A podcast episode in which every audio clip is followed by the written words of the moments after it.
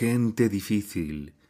Un cuento de Anton Chekhov. Siriayev Yevgraf Ivanovich, pequeño terrateniente e hijo de un pope, su difunto progenitor, el padre Johan había recibido como donación de la generala Kuvsinivkova 102 hectáreas de tierra, se hallaba en un rincón ante un lavabo de cobre, lavándose las manos.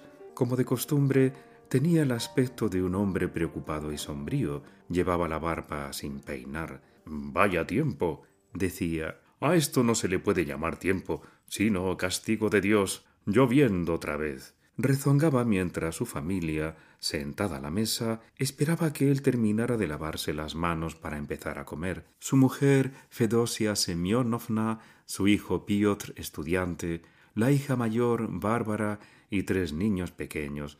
Hacía ya un buen rato que se habían sentado y esperaban.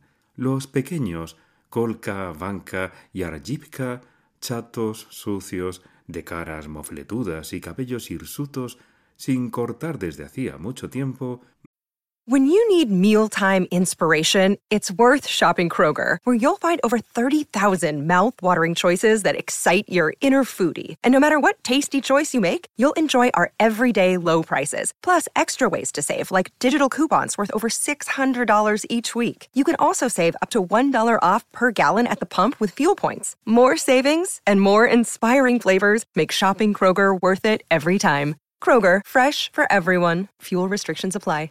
Movían impacientes las sillas. Los mayores, en cambio, permanecían inmóviles en sus asientos, y para ellos, al parecer, daba lo mismo comer que esperar. Como poniendo a prueba su paciencia, Siriayev se secó lentamente las manos, rezó sus plegarias con toda parsimonia y se sentó sin prisas a la mesa. Enseguida sirvieron la sopa. Del patio llegaban los golpes de hacha de los carpinteros, a Siriayev le estaban construyendo un nuevo cobertizo y la risa del peón Fonka que azuzaba a su pavo. En las ventanas repicaba la lluvia, de gotas escasas pero grandes. Piotr, el estudiante, con gafas y cargado de espaldas, comía e intercambiaba alguna mirada con su madre. Varias veces había dejado la cuchara y había carraspeado, deseoso de empezar a hablar, pero Después de mirar fijamente a su padre, se ponía de nuevo a comer. Por fin, cuando hubieron servido la papilla, tosió decidido y dijo Debería irme hoy en el tren de la tarde. Habría debido irme hace mucho tiempo. Ya he perdido dos semanas. Las clases empiezan el primero de septiembre. Pues vete, asintió Siriayev. ¿Qué estás esperando aquí? Vete y que Dios te guarde. Transcurrió un minuto de silencio. Necesita dinero para el viaje. Jeffer Ivanovich, articuló quedamente la madre. ¿Dinero? Claro. Sin dinero no puedes irte. Si lo necesitas, cógelo ahora mismo. Debías haberlo cogido hace tiempo. El estudiante suspiró aliviado y cambió una mirada de alegría con la madre. Siriayev, sin apresurarse, se sacó la cartera del bolsillo lateral y se caló las gafas. ¿Cuánto necesitas? preguntó. El billete hasta Moscú cuesta once rublos y cuarenta y dos copex. Ah, el dinero, el dinero. suspiró el padre. Siempre suspiraba cuando veía dinero, incluso cuando lo recibía. Aquí tienes doce rublos. Con el cambio que te darán, muchacho, tendrás para el camino. Se lo agradezco. Poco después, el estudiante dijo el año pasado no encontré clases enseguida. No sé cómo irán las cosas este año. Probablemente tardaré bastante en encontrar la manera de ganar algo.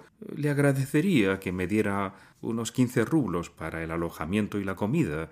Siriayev reflexionó y suspiró. Te bastarán diez, dijo. Toma, cógelos. El estudiante dio las gracias. Habría debido pedir aún algo para ropa, para pagar la matrícula de los estudios, para libros, pero después de mirar fijamente a su padre, decidió no pedirle nada más. La madre, en cambio, con poco sentido político y poco raciocinio, como todas las madres, no resistió y dijo Jeff Ivanovich, deberías darle otros seis rublos para unas botas altas. Mira, ¿cómo va a ir a Moscú con las que lleva tan rotas? Que tome mis botas viejas, aún parecen nuevas. Por lo menos dale para unos pantalones. Da vergüenza mirarle. Y tras estas palabras apareció al instante el ave anunciadora de la tempestad. ante cuya presencia temblaba toda la familia. De pronto el cuello corto y bien cebado de Siriayev se puso rojo como la cresta de un gallo. El arrebol fue extendiéndose hacia las orejas, de las orejas corrió a las sienes y poco a poco inundó todo el rostro. Yevgraf Ivanovich se agitó en la silla y se soltó el cuello de la camisa para no sofocarse. Por lo visto luchaba contra el sentimiento que se apoderaba de él. Se hizo un silencio sepulcral. Los niños contuvieron la respiración. En cambio, Fedosia Semyonovna, como si no comprendiera lo que sucedía a su marido, prosiguió. Ya no es un niño y le da vergüenza ir mal vestido. Siriayev se alzó de pronto y arrojó con todas sus fuerzas su abultada cartera al medio de la mesa, haciendo caer de un plato una rebanada de pan. En su rostro afloró una repugnante expresión de cólera, de agravio y de avidez todo mezclado. Cogedlo todo. gritó con voz alterada. Espoliadme. Cogedlo todo. ahogadme. Se apartó bruscamente de la mesa, se agarró la cabeza con las manos y dando trompicones empezó a recorrer la estancia. Quitadme hasta la última camisa. gritaba con voz aguda. Exprimid lo poco que me queda. espoliadme. estranguladme. El estudiante se ruborizó y bajó los ojos. Ya no podía seguir comiendo. Fedosia Semyonovna, que en veinticinco años no había llegado a acostumbrarse al difícil carácter de su marido, se encogió y empezó a balbucear unas palabras para justificarse. En su consumido rostro de pájaro, siempre obtuso y asustado, apareció una expresión de sorpresa y de torpe miedo. Los pequeños y la hija mayor, Bárbara, una adolescente de rostro. This episode is brought to you by Shopify. Whether you're selling a little or a lot, Shopify helps you do your thing, however you cha-ching. From the launch your online shop stage, all the way to the we just hit a million orders stage. No matter what stage you're in, Shopify's there to help you grow. Sign up for a $1 per month trial period at shopify.com slash special offer, all lowercase. That's shopify.com slash special offer. Pálido y feo, dejaron las cucharas y quedaron petrificados. Siriayev, cada vez más furioso, soltando palabras a cual más horrible, se precipitó hacia la mesa y se puso a sacudir el dinero de la cartera. Lleváoslo todo. murmuraba temblando de pies a cabeza. Os lo habéis zampado todo, os lo habéis bebido todo. Quedaos ahora también con el dinero. No necesito nada. Haceos botas y uniformes nuevos. El estudiante palideció y se levantó.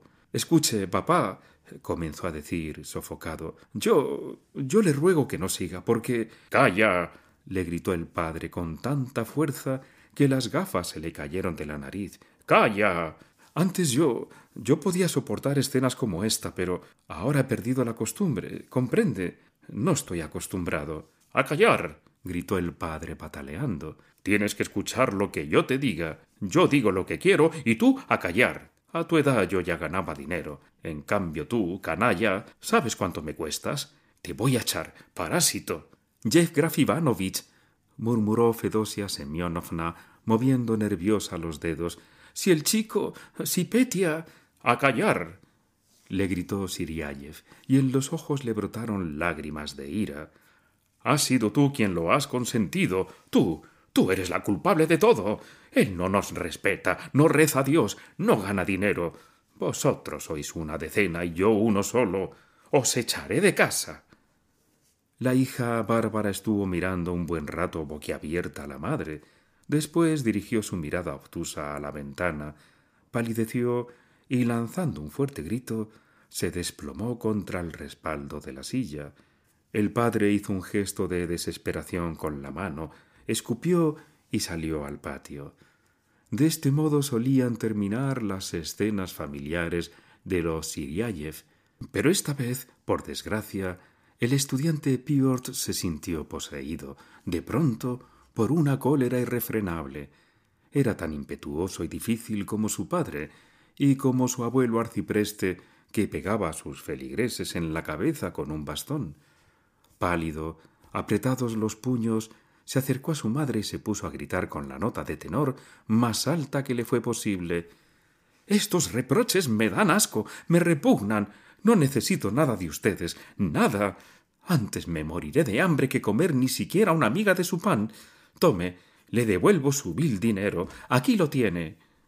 La madre se apretó contra la pared y agitó los brazos como si tuviera delante un espectro y no a su hijo.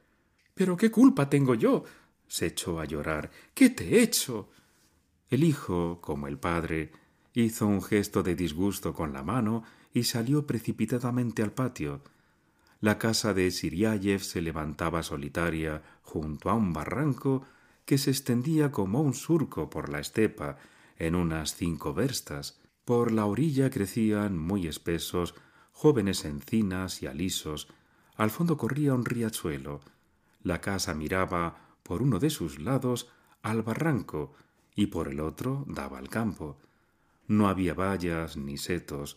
Lo sustituían construcciones de todo tipo, apretujadas entre sí, y que cerraban ante la casa un espacio no muy grande, considerado como patio, por donde corrían gallinas, patos y cerdos. Una vez fuera, el estudiante se dirigió hacia el campo por el camino fangoso. Flotaba en el aire una penetrante humedad otoñal. El camino estaba cubierto de barro, aquí y allí brillaban los charcos, y en el campo amarillo asomaba entre la hierba el mismísimo otoño, triste, pútrido, oscuro. A la derecha del camino se encontraba un huerto removido y tétrico, donde en algún punto se levantaban girasoles con sus cabezas dobladas ya negruzcas. Piotr pensaba que no estaría mal ir a Moscú a pie, irse sin más que lo que llevaba puesto, sin gorro, con las botas rotas y sin un copec en el bolsillo. Y recorridas cien verstas, le alcanzaría su padre que, con el pelo revuelto y asustado, empezaría a rogarle que regresara o que cogiera el dinero, pero él ni siquiera le dirigiría una mirada y seguiría caminando, caminando. A los bosques desnudos les seguirían los tristes campos, a los campos más bosques.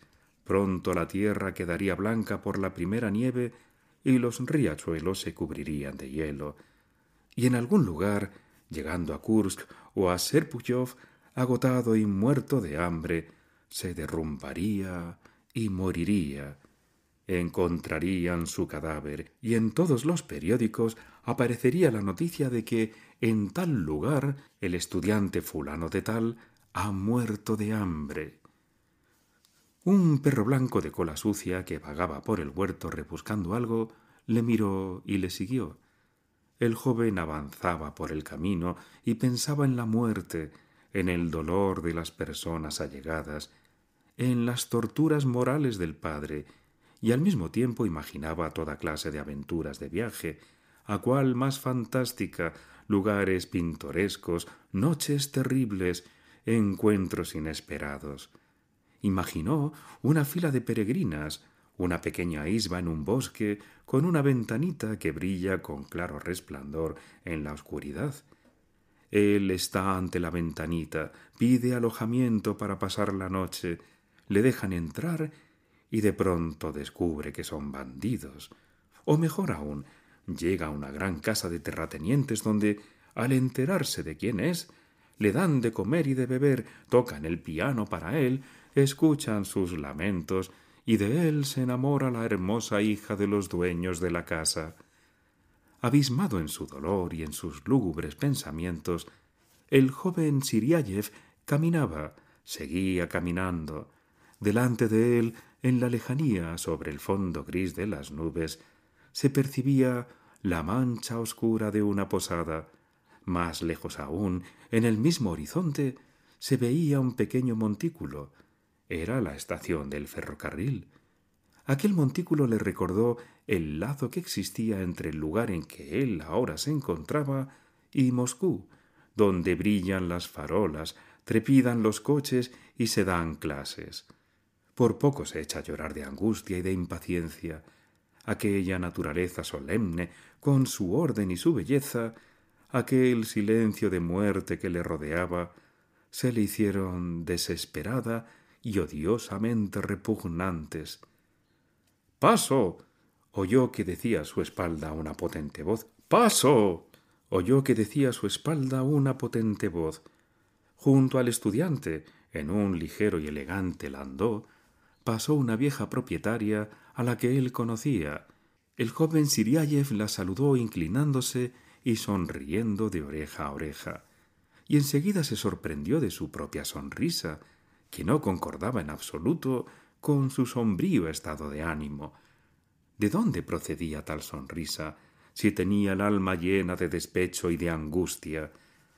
Y pensó que probablemente la propia naturaleza ha dado al hombre esta facultad de mentir, de modo que incluso en los momentos más penosos de tensión moral pueda conservar los secretos en su nido, como los conserva la zorra o el pato salvaje. Cada familia tiene sus alegrías y sus graves conflictos, mas por grandes que sean, resulta difícil que la mirada ajena los descubra. Son un secreto. Por ejemplo, el padre de esa propietaria que acababa de pasar fue objeto durante media vida de la ira del zar Nicolás a causa de un engaño. Su marido era un jugador empedernido, y de sus cuatro hijos ninguno había sido bueno para nada.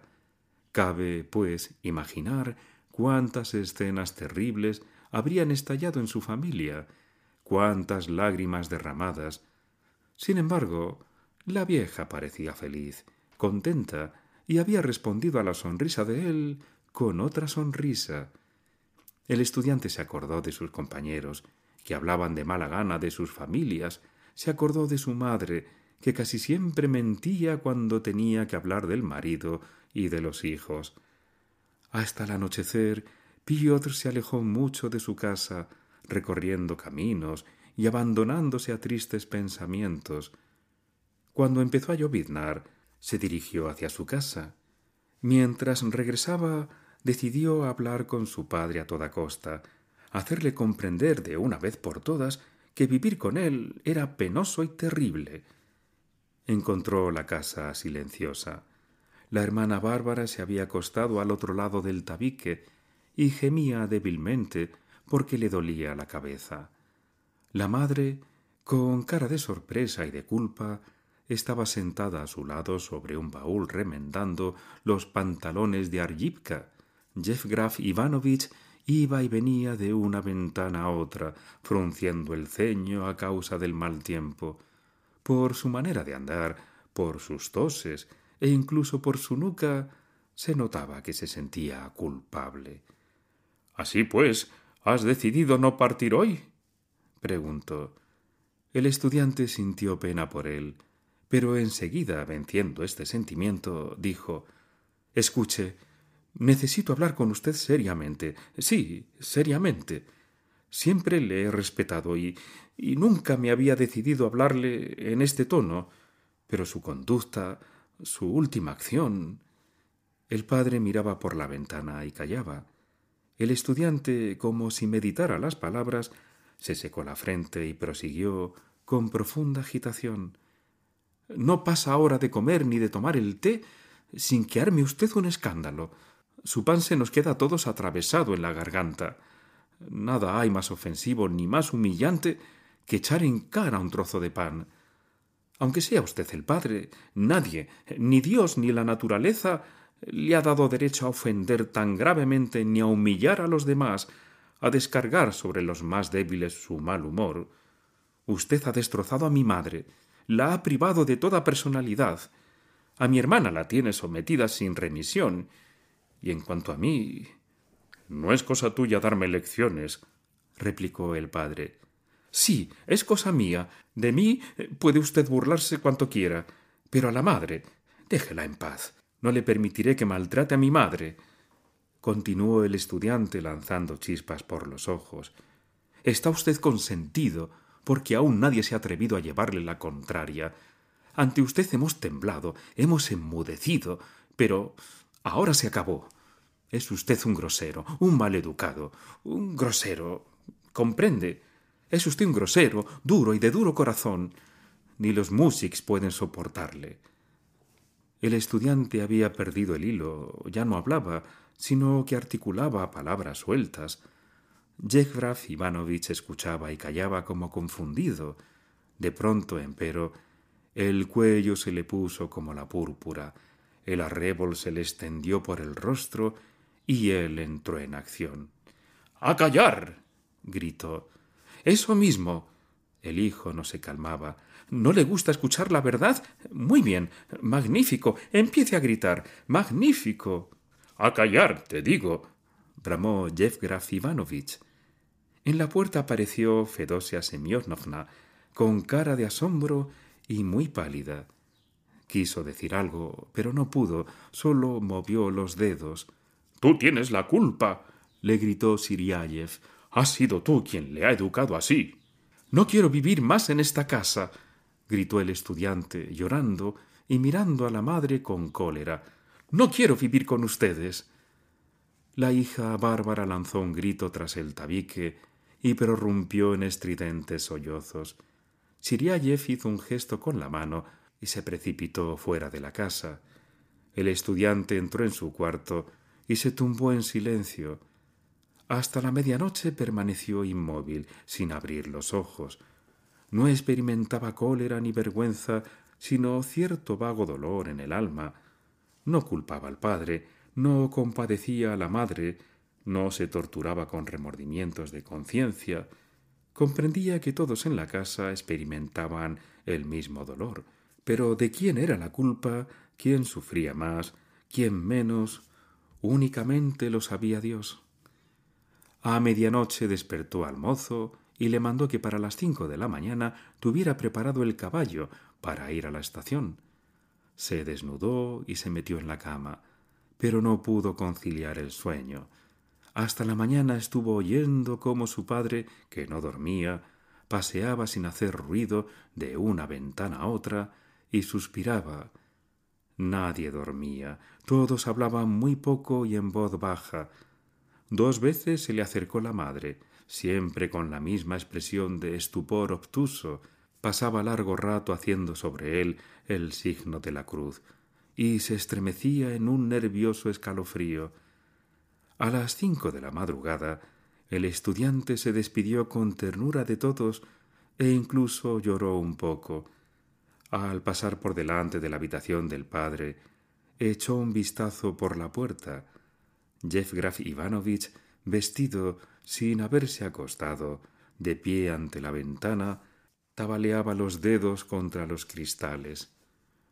Adiós, me voy, le dijo el hijo. Adiós, el dinero está sobre la mesita redonda, le respondió el padre sin volverse. Cuando el mozo le conducía a la estación, caía una lluvia fina y desagradable. Los girasoles inclinaban más aún las cabezas y la hierba parecía más oscura.